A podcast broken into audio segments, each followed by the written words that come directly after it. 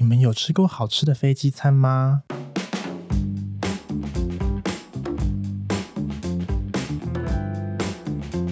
欢迎来到 Paper 知识冷冻库，我是 Jasper。我是 Johnson，我是 Clyde，我是 Ian。今天的单元是 Paper 冷冻库知识冷冻库。那知识冷冻库顾名思义就是要继续分享一些冷知识给大家。没那错，延续我们上一期的话题，大家真的很想要出门旅游，对不对？所以今天我们来讲一下跟旅行相关的冷知识吧。哎，我现在我想要先问一下哦，你们嗯大家以呃以前出国的时候，会不会就是去一个没有去过的地方，会先上网查一下这个地方他们会不会有一些特别的习惯，或是干嘛的？就是去这个地方旅游会需要注意的一些事情。一定要吧，不然被警察抓到怎么办？抓走怎么办？这么严重？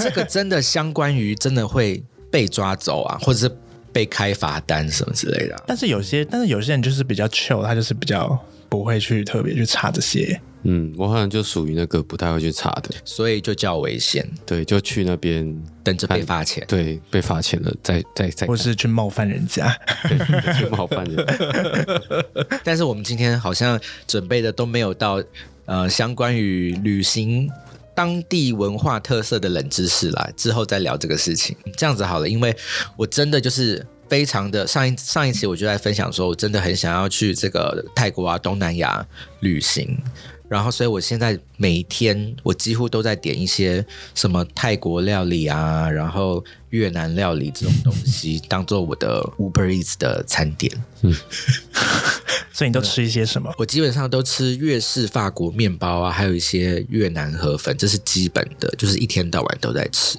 然后还有泰国的船面啊，这种东西也是我的最爱。你已经在暖身了，我就是每每就是每天脑子里面想的都是这些食物、欸。我昨天晚上就是吃比较普通啦，就是绿绿咖喱，嗯，也是很泰式的东西。非常泰式。OK OK，哎，那你知道吗？越南河粉啊，你在越南当地或者是呃美国那边，其实也很多卖越南河粉的店，他们的店名通常都会是佛。然后就是就是 P H O 佛，然后后面再接一个数字。啊你有有没有发现我有这件发现这个事这件事情吗？有，是哦，它这个命名的逻辑是有一个逻辑在的，就是当初呃佛这个东西，它佛是在越南是一个比较家常的一个料理嘛，然后在当时它就要被拿要从家里的餐桌被端上，就是呃店店面的餐桌上面去卖的时候，他们就想说就是要帮这个这个这个东西取一个很让人家容易记住的一个店名，所以他们在一开始在取这个佛的店的名称的时候，他们通常都会用他们的呃，就是他那个地址的门牌号码，嗯，或者是他那一间房间的一些什么，可能他这是这这一间是四零一号房，嗯他可能就是嗯他可能就是佛四零一，可是为什么、啊之类的。可是他就只是他就是只是想要用然后就只是想要让你记住而已，嗯。因为他们那边普遍的教育水准其实没有那么的高，嗯。所以他们也就是不会去用一些很很其他一些华丽的词藻去、去想一个店的名称，嗯。所以他们为了要让人家容易记住，所以他们就会用好酷。用数字用数字去让人家记忆，方便找，嗯，呃，算是。嗯，所以他们的在变说哪一间粉比较好吃，就说没有啦，是二零五，哪有是三零六，好不好？很像是哪一台公车路线比较方便哦。哎、我都吃二九九，对 对，没有，我都吃三零七这样。觉得你今天这梗蛮好笑的。所以在台湾就会变成什么？哎，那个卤肉饭二三三啊，对对对对卤肉对饭九九九这样，对，之类的。这种卤肉饭九九九，感嗯觉超贵的，听起来听起来很贵。然后后来就是越战，就是越战后来就有发生嘛，嗯然后就是后来就是这个这个店的名称，他们就是会带入一些呃，就是在越南发当地发生的一些战争也好，或者是一些比较历史会被记录的一个年份，来当做他们店的名称。例如，你也可能会看到呃。一间卖越南河粉的店叫佛五十四，嗯它就是代表说，一九五四年在越战发生前的前一年的那个年份。哦，对懂。然后或者是佛七五，嗯嗯佛七五就是代表说一九七五年越战结束的那一年。哦，哦，对，所以一开始他就是以门牌当做一个命名特色，然后结果这个数字被流传下来，然后这个这个传统被被留下来呃。各式各样的就是延伸使用，对对对或者是呃，因为越战发生的时候，就是有呃美国有接有接一批越南人到到美国那边，算是呃算是避难吧，就是一些移民会过去，然后他们也会他们也会在，因为他们在美国那边要就要生根，然后要要想办法赚一些钱，所以他们可能也会开一些卖越南料理的一些小店啊，或是什么的。嗯，所以很多到那边的越南人都会用他们到去到美国的那个年份当做他们店的名称。嗯对，所以你在美国也会看到这个，就是越南越南越南河粉店搭配数字的这个现象。哦然后你也可以去分辨说，这你可以去靠这个店名去分辨说这家店是不是比较道地的越南越南河粉的料理。嗯。对，有一个越南河粉店的命名，有一种就是一看是不是就有点是不是不够到底了，但是就是非常的流行，叫做因为越南河粉不是佛吗？所以有一个有一种命名就叫做 Forever。哎呦哇，这个哦，谐音你有看过有有这种有这种店名？我跟你说，那个澳洲有，就是因为我朋友，我朋友认真的，就是因为他非常的热衷于这种算是谐音命名的店名，所以我们只要在路上有看到这种类型，我们都会拍给他，所以他这个资料库非常的大。然后前几天他就分享了，就是澳洲的这一家蛮有名的 Forever，然后我就发现台北也有，当然不是同一家啦，可是也有就是用同样方式命名的 Forever。真的假的？佛蛮好用的啊，开就是可以叫佛光山呐、啊，佛地魔，佛手柑和呢，地魔好喜欢啊。佛手柑，对，很好用哎。台湾人真的很吃谐音梗，对，而且台湾很爱用谐音梗，人家附近就开一间郭台铭，对对对，都 是火锅不是。还有什么台积电吗？对啊，有有有有台积电，对，还蛮好吃的。哦，真的、啊，你你有去吃过啊？台积电不错啊，我蛮我蛮常吃的。对，可是他们那样拿，就是比如说越战的那个相关的历史的年代来来命名，好像有点沉重哎、是像如果在台湾有人开一间卤肉饭二二八，哎我刚刚也是想到这数字，对啊，哦，但是他们都是通常他们通通常就是会用就是结束的那个年份，然后就就是哦稍微比较没有那么的嗯那，么的悲伤，或是讲或是对啊，蒋介石就开一间卤肉饭四九这样，之类的。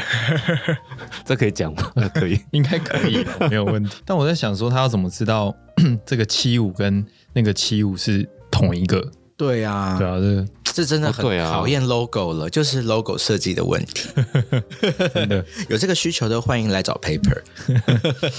好了，因为我们刚才的想讲到这个越战，可能有一点小小 heavy 了。那我们现在就来跳回大家喜欢旅游的点，是不是 Jasper？上一次 讲了很多次的东京，对啊，现在大家应该都最想去的还就是想先去的就是日本吧？那你们知道吗？其实东京迪士尼啊，他本人其实并不在东京，哇，这我没有特别想过。嗯，嗯因为大家都是去嘛，就是去，然后就是想要怎么去，就是交通要怎么搭，然后地铁要怎么、怎么去这样子。嗯但是大家都不会注意到，其实东京迪士尼它的地址其实并不在东京，在在千叶县，嗯，哦，但是它是紧邻紧邻东京的一个一个地方啦。嗯就算是在算是在就是日本的首都圈里面的、嗯嗯的地方。那岂不是跟我们的台北机场的意思是一样的？哦，对，我们的台北机场在桃园。哎、对啊，对啊，对对，啊我觉得外国中正机场对外国人应该也是蛮 confused 的。哎，但是讲到台湾这个机场啊，你们知道呃台湾最北部的机场是哪一个吗？哦，我跟你说，我做准备的时候我也有看到这个。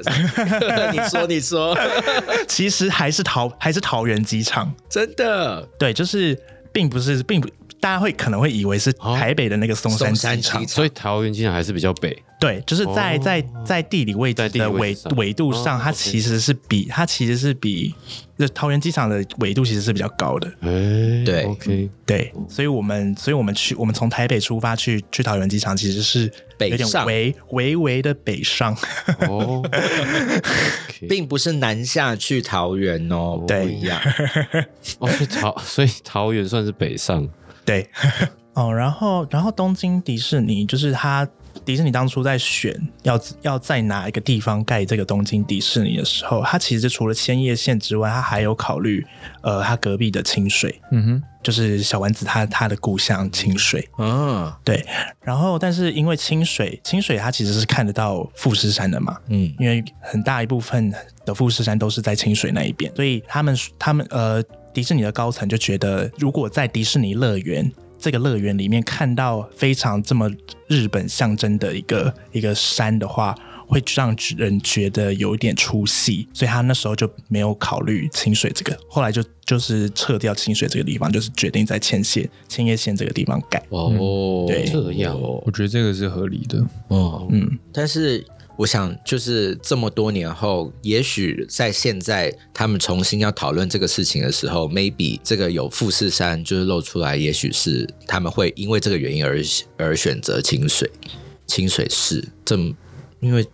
不是吗？现在现在迪士尼都很想要主打那种地方特色啊，对不对？嗯。各国的地方文化的特色，哦，但是它，但它那还是还是那是那是比较在偏周边商品上面的设计上的考量，有有呀就是因为他在他想要他就是想要在你在进入他这个迪士尼世界的时候，他是进入一个迪士尼的世界，就是就是另外一个一个一个场对啊，就是就是它不是属于任何地方，它就是一个迪士尼世界。真的嗯，而且因为对啊，就就我们所知，迪士尼应该也是毛蛮多的，嗯对，可能当你说毛毛蛮多的，什么什么叫迪士尼毛？就是没有，因为迪士尼它动物的毛嘛，对动物的毛，那毛毛多，形容你很麻烦，对对它是一哦个对对哦对，因为因为它它毛很我想说什么毛？你想说你在指哪一？个动物吗？就 只有我会这样讲吗？没有，我懂，我懂，可能只有直直男才会这样自然 才会讲你毛很多。呃我觉得有可能是因为这样，所以当当初他们不想要有离富士山那么近，我猜对嗯，对。然后说到迪士尼，呃，就也是另外一个迪士尼毛很多的部分吧，就是因为呃，其实像刺青在日本还是通被大多数的人认为还是就比较不好的东西，对啊，所以你如果身上有刺青的话，其实你是不能进去迪士尼的，哦，对，在门口就会被挡下，对。那你你有去你有被挡下来吗？我刺青了之后就没有再去过迪士尼了，真的假的？因为我那个迪士尼的那个美梦，在我小时候我我已经都做完了，对，所以长大了之后我也不会想要再去迪士尼，对，不过有机会去还是可以去的，但他们是说，像我的话，如果去就是穿长袖把刺青遮起来就可以了，怎么会？你的那个手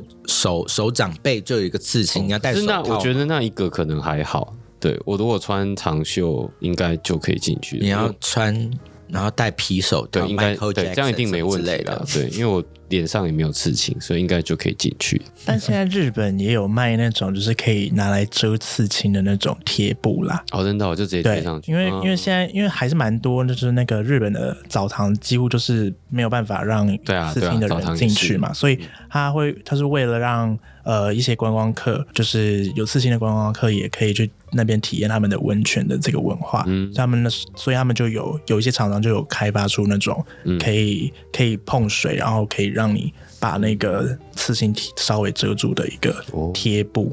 好好奇它长怎样。哦，你就可以去用啊，你就可以去使用澡堂澡堂了。刺青遮羞布，真的，累的。但是现在其实其实日本也有陆陆续续也有一些就是就是公共浴池啊、澡堂之类的地方，它是就是也可以开放给就是有刺青的人进去的。嗯，对，就是你，因为那时候二零二零东京奥运的时候，那时候就很多人在讨论这件事情，哦。就是他们就觉得，呃，他们排他们把刺青人排除在外这一件事情是有一种歧视的味道在。嗯，然后二零二零东京奥运的时候，就是原本有预计有很多观光客会进去嘛，所以他们就有在讨论这件事情，所以就是很蛮多，就是比较新的一些呃泡温泉的地方，他们都是会可以开放，就是让有刺青的人还是可以进去的。嗯，对，所以下次大家去可以先稍微查一下。越讲越想去了呢。真的，还有刚刚就是也有讲到，就是迪士尼就是有考虑富士山这件事情嘛。但是讲到富士山呐、大家会不会是都大家大家是不是都觉得富士山应该是一个日本国有的一个地方？就像我们的玉山国家公园，应该要这样子吧？就它它应该是它应该是一个属于国家的地方，对不对？大部分的山都是国家拥有，更何况这个是日本他们民族的圣地嘛，对对对对对对应该是吧？其实不是。哦是哦，是富士山的山顶，就是你的富士山就是有分呃十合目、八呃十合目、五合目，就是越来越上去那个那个数字越少。数字越多，哦数字越多，然后它在八合目以上的地方，嗯。山顶的这一块，它是属于浅间大社的，就日本很大的一间神社。哦，一个神社的，对，嗯，然后就是它它是属于浅间神社的，所以日本政府就是每年都要付很多的租金给浅间神社。哇！哎，房东的意思 啊，可是可是哇前神社岂不超有钱？可是日本政府有使用到那个山顶的什么样的？他们要去哦，对啊，他们有干嘛吗？我猜是祭拜的仪式，是不是？就应该是就是祭拜之类的一些仪式或者什么的。对，哦，但是为什么是属于那个神社的啊、这 为什么？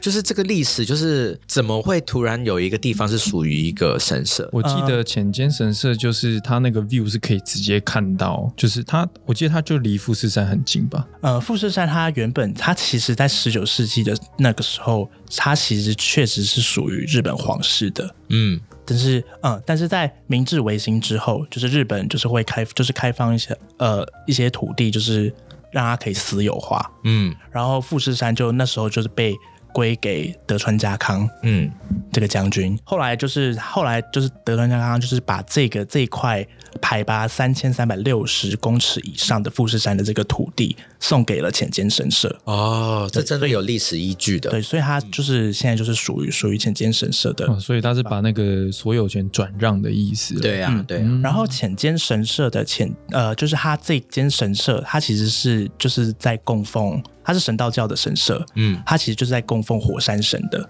哇，好酷哦！那就是他拥有很理所当然啊。对，就是他就是富士它的本山本呃浅间神社的本 社就是在富士山上，嗯嗯然后他他在日本各地都有很多分分嗯，分社，嗯，对，然后本社就是在富士山。那如果他有这个拥有权的话，那我们做一些富士山的形象，要不要付他肖像权呢、的费用？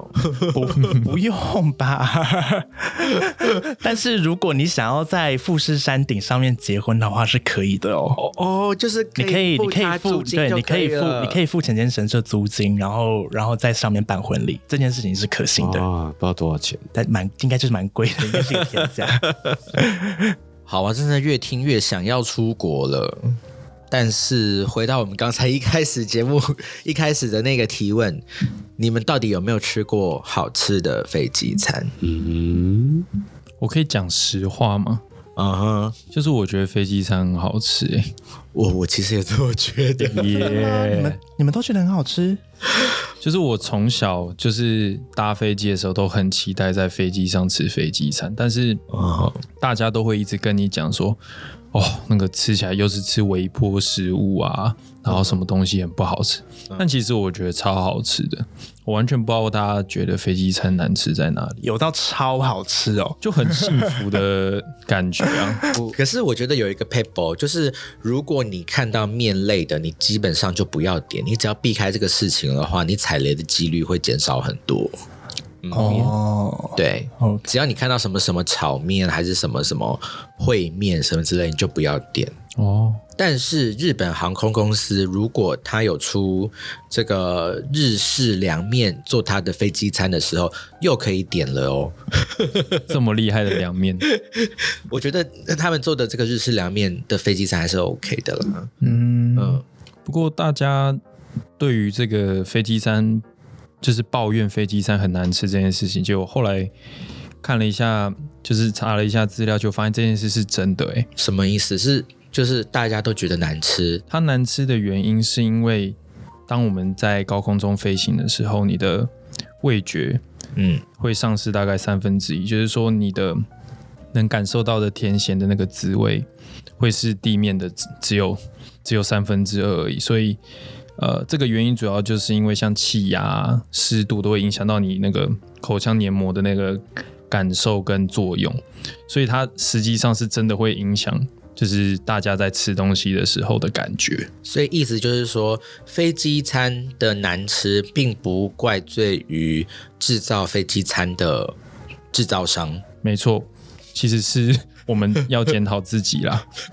这可能我的黏膜比较强，是不是所以你觉得比较好吃？可能我我也觉得我的黏膜可能较强。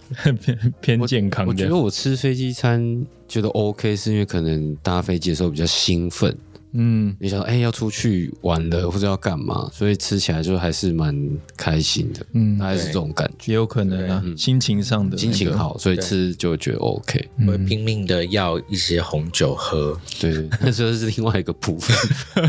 但是，但是我我个人也是觉得飞机餐就是还好，就是不会到就是咽不下去那种难吃。但是我我本人就是最搭飞机吃过最难吃的餐，嗯，应该是国泰飞香港航线的，它会提供一个飞机呃那个那叫什么鸡肉派。嗯，哦，那个真的超爆干难吃，那个那你确定要讲的这么明确吗？没有，那个真的大家都会说难吃，那真的是连航线都讲出来。还好我是没有吃过了，可是我有搭过这个航线啊，我觉得还 OK 啊。你真的吗？我跟你说，原因是因为就是因为那个在。前几年我不是长期的在大陆出差吗？我就体验到什么叫做真的可能没有办法吃下去的飞机餐，哦真的存在。真的存在，真的存在。就是你嗯不晓得你吃了什么，哦 哦。想说嗯，对，所以就只好又多点一点酒。可是没有飞那边的航线是没有酒的啊、哦，没有酒，对，因为时间并没有那么的长。哇，你的心理韧性提升了不少。是是是是是，所以我觉得那个国泰航空香港飞台北的这个什么鸡肉派，对，鸡肉派。我可接受。嗯，好，而且我知道，我记得我那一次好像是因为，嗯，是要过年回台湾，然后因为我是太晚买机票了，所以那个已经基本上就是也没有什么样的，没有什么机票选择，或者是就是超级无敌的贵，所以我那一次就是还有就是各式各样的转机，然后才回来台湾，然后最后一趟就是是香港转转到香港，然后飞回台北，所以我就是吃到那个鸡肉派的时候，就是你知道内心无比的感动。快到家了，觉 得啊、好舒服哦！这样 嗯，好，不过，不过说到吃，就是我们除了我们自己在飞机上吃吃餐点之外，其实正副机长跟所有的机组人员他们也要用餐嘛。嗯，对，但你们知道，就是其实正副机长他们吃的东西不会是一样的吗？啊，为什么？这么麻烦吗？对，它不一样的理由是为了安全，为了什么安全？飞行安全。假设他们两个都吃了同一个，比如说鸡肉派好了，嗯，结果鸡肉派刚好这一批有哦，就是不干净，全部两个食物中毒。那请问谁来负责是开风飞机？险管理。对，所以他其实对，没错，就是克莱讲，他是风险管理，所以他们两个人用的餐点会错开，内容也会不一样，就是要避免这个。可是这个很容易吧？你就你就只要你只要选不同的肉类，就是反正正副机长一定是可以吃到不一样的机长，机长跟我们吃的是一样的东西吗？这个我真的不晓得。嗯，还是但感觉会吃一些比较好的好的东西呢。我觉得会这样想。毕竟还有商务舱，还有头等舱，他们应该也会。可以吃头等舱舱的吧？对啊，对，但我觉得它的重点就是说，他们两个吃的东西不会一样，嗯然，后他们会有人帮他注意这一点。哇，这个真的是很重要的一个 information。嗯搭飞机的时候，你们通常会看电影吗？有时候飞长途哇，那十几个小时，会啊要看看电一影，定杀杀要看时间吧一。定会看，因为都有芯片可以看的。对啊，对嗯嗯嗯。那你们知道，就是其实搭飞机的时候，就是就是这是美国维珍航空他做过一个调查，他说有四十一 percent 的男性他承 承认他在飞机上看电影的时候有哭过。然后有超过五十五 percent 的人觉得自己在搭飞机的时候特别容易想哭，真的吗？对，这我懂。好，那我先调查一下，就是有在飞机上哭过的，请举手。有有我有有，我这里我也也有，哇对哎两个，嗯，我没有，我完全一点感觉都没有。我在飞机上哭是，而且那个那个，我觉得那个那个画面真的非常的煽情，就是那是我人生第一次，就是一个人出国，当然就是很小，就年纪比较小的时候，然后是去日本，嗯。然后我就是回回台湾的这个航程里面，就是快要降落那个机场了，然后我就看到台湾就会开始呃电视就会开始播放那个台湾观光局的旅游局的一些宣、呃宣传片，然后它就会有跳出很多就是关于台湾的特色这样子，然后我那个时候是从。就是东京飞飞回台北嘛，然后我就看到其中有一个有一个有一个宣传特色，就是二十四小时的书店。然后我看到那一个部分，我就大哭，因为我就是前一个 mo- moment，我是从东京是一个自己这么的热爱又那么崇崇尚的一个地方回来，可是东京却没有二十四小时的书店，但我家才有。然后我就在背上大哭。你你有这么你有这么需要二十四小时的书店？I don't know，而且很少去，而且现在现在那个也收起来了，真的是很可惜的。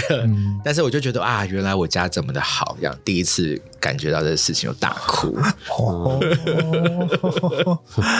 我我也是从我是跟朋友去东京玩，回程的时候，然后我就看了看了那个《一代宗师》，等一下，为什么看一代宗师要哭？然后我就看一代，然后我就戴耳机就看很认真，然后看到最后就快结束的时候，我忽然间整个开始大哭、欸，这也是真的大哭哦、是有哭出声的哦，那有有有有，就一直大哭，然后我都还好，我朋友是坐在我的后面后面一排，嗯，对对对，然后就还哭到觉得有点受不了，然后跑去厕所继续哭。但但但 你说你朋友坐在你后面一排，所以你旁边是一个陌生人，对我旁边是陌生天哪，人他一，定会觉得你很怪他觉得我吧？超怪怪而且他可能会看一下我在看什么，就是看一代宗师。不对，我我我觉得应该是不知道为什么在飞机上好像看 看东西会特别有感觉，是是因为这样吗？他说其实原因很简单啦，就是因为你在机舱中，你那个压力它还是相较于一边呃一般在地面的时候比较低，嗯。然后你的身体也在处于一个比较轻微的缺氧的情况下，所以会其实是真的会影响到人的情绪，哦，就跟我们会觉得飞机餐难吃其实是一样，哦。真的是在机舱这个环境里面，嗯。它会对我们的身体有一些影响，所以 Clyde 的哭合理啦，合理啦。嗯不是，没事的。原来有这么多啊，百分之四十一的男性。大家都跟你一样有哭过哦，我觉得哭到不行，还跑去 我真的跑去厕所继续哭啊，因为我觉得那边可以再哭更大声，可以更放肆的哭。就是我觉得我还还有一些东西要需要释放，我还跑去厕所。但是你们知道那个厕所的那个门的这个上锁，并不是百分之百上锁嘛？其实，在空服员那边，它是有一个控制，是可以让你的锁被打开，或者是被关起来的。但是那个是要紧急状况才会在才会使用的吧？呃，其实通常这个飞机在呃起飞跟降落的时候，那个灯有亮起，禁止使用厕所的时候，就已经有按下那一个钮了，所以那个钮是常常被使用的。嗯，嗯，哦，对，因为起飞降落的时候，它必须要先把门锁起来，它才不会到到一半的那个的的途中，这个门就是这样打开来。嗯，嗯，了解。所以你其实，在厕所里面哭的时候，空服员还是可以打开来问你是 先生，你发生什么事情了吗？进去太久。哦，所以说，所以说，难怪这可以解释空服员就是可能比较常在飞机上面做厕所做一些事情。可以把它哇，什么意起来吗思？你们有认识的空服就是他的员朋友？门是他们在控制的，你们有认识的空服员朋友真的有在？吃飞机餐。真的吗？你有你有，有啊，我有听说啊，对啊，对我我而且是认识的空服员朋友这样子那就就我朋友啊，对啊，恰好是个空服员。啊！原来原来是因为这样吗？哇哦，像像我有时候也会第一次搭飞机的时候，就是起起飞之前，就是他们机舱里面其实有一个东西叫加湿器，嗯，所以就是其实你会突然有那个水蒸气会会跑出来，然后就是让空气比较不会那么干燥。但小时候并不知道。就是这个的用用意是什么，还很紧张，就是问家人说是不是飞机坏掉了还是什么的。就后来原来是它是要增加空气的湿度这样子。可是有啊？但我有我很我？很少，我只有有一次有遇到，是我在我在菲律宾，好像好像是在要要搭去长滩岛还是哪什么地方，然后我以我以为就是我以他就是在起飞前有有喷那个很像我们夏天会在外面看到水雾的东西，嗯，嗯，然后我那时候是以为它是就是因为那个地方很热，所以它它 要让它降温。降温，所以不是吗？所以这是为了要加湿。我常常搭就是搭长途都会都会有，而且它加湿会加湿一段时间，就是整个机舱它那个放行李的上方的那个空间都会有那个，是会给云云雾缭绕对，就是云雾缭绕的状态，真的真的，对对对。哈啊那你们对啊，就我觉得这也是蛮特别的一点。那你们还有觉得什么搭飞机有注意到就很特别的装置或是什么的吗？你们有没有发现，就是如果你坐靠窗位置的时候，常常窗都是对不上的，你有时候会靠到那个板子的地方，就很奇怪。诶，对，对，我也我我也就这我我也觉得他这个很怪，我也觉得很不舒服。为什么是对？为什么不对齐？是 为什么啊、这个超奇怪的，但是我必须要帮大家解答。飞机制造商在设计飞机的时候，并不是这样子设计的。他们通常，他们一般来说都还是好好的设计一个位置对应一个窗户的。嗯但为什么最后造成这样子没有办法对上的一个奇怪现象，还是出在航空公司的身上？Why？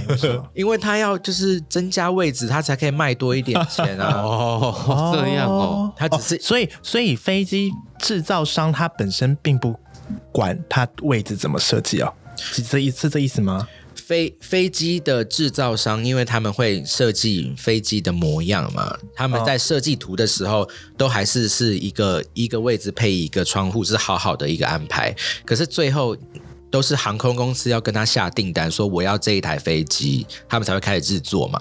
那下订单的时候，他就会说啊，那我要这个位置要再位置要怎么样？对对对对对对。哦，嗯，所以这个的状况是出在航空公司身上。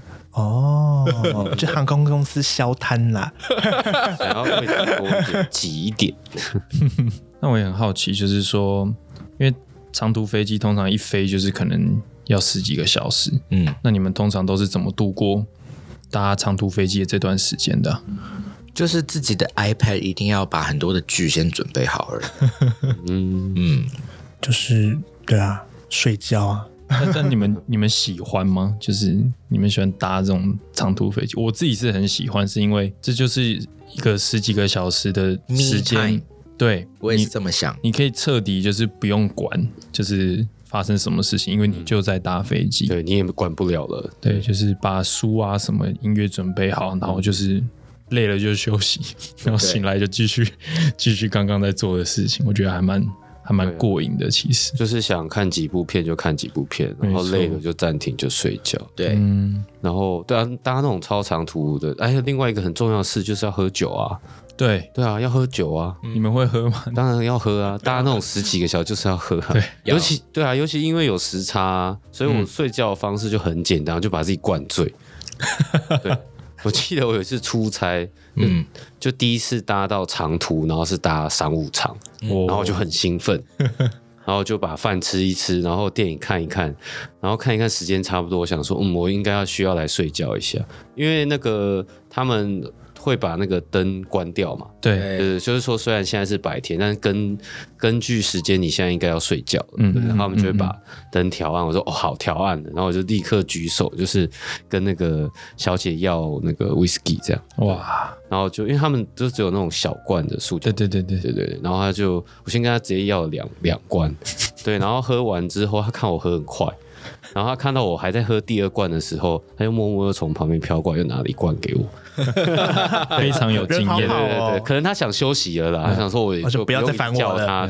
直接给你一箱。对对对。呃 这种人我看看多了，对对，他又又又又来一个，然后就又拿一罐给我，然后说哦好，这应该差不多，然后把那一罐灌完，我就哦可以可以，我觉得我快要不行，蛮醉，然后就把那个位置铺平，对，嗯。然后一边铺一边铺，因为那个他会慢慢下去，然后我心里用英文讲说，OK，I'm、going down，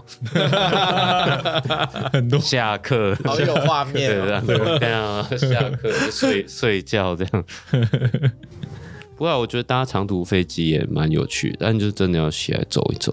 嗯，嗯，对啊，而且而且商务舱的客人其实也蛮蛮，他们也是蛮享受的。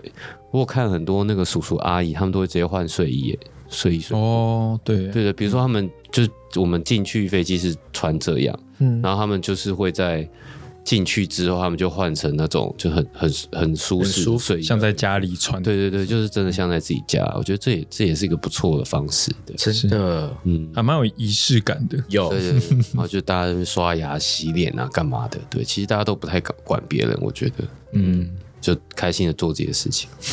嗯，其实说到长途啊，因为我最近刚好有看到一个有一个新的呃影片有流出，也不是流出来，就是有一个新的影片，最近我有看到，就是最近他们有呃设计出一个叫做 Sky Cruise 的核动力天空酒店，对，但核核动力的天空酒店。对，这还只是概念设计啦。简单说，它就是台非常大的飞在天空的酒店 游轮，游轮。对，游轮它就像它就像是一个游，它的所有的概念就像游轮，只是差别是它是飞在天空的。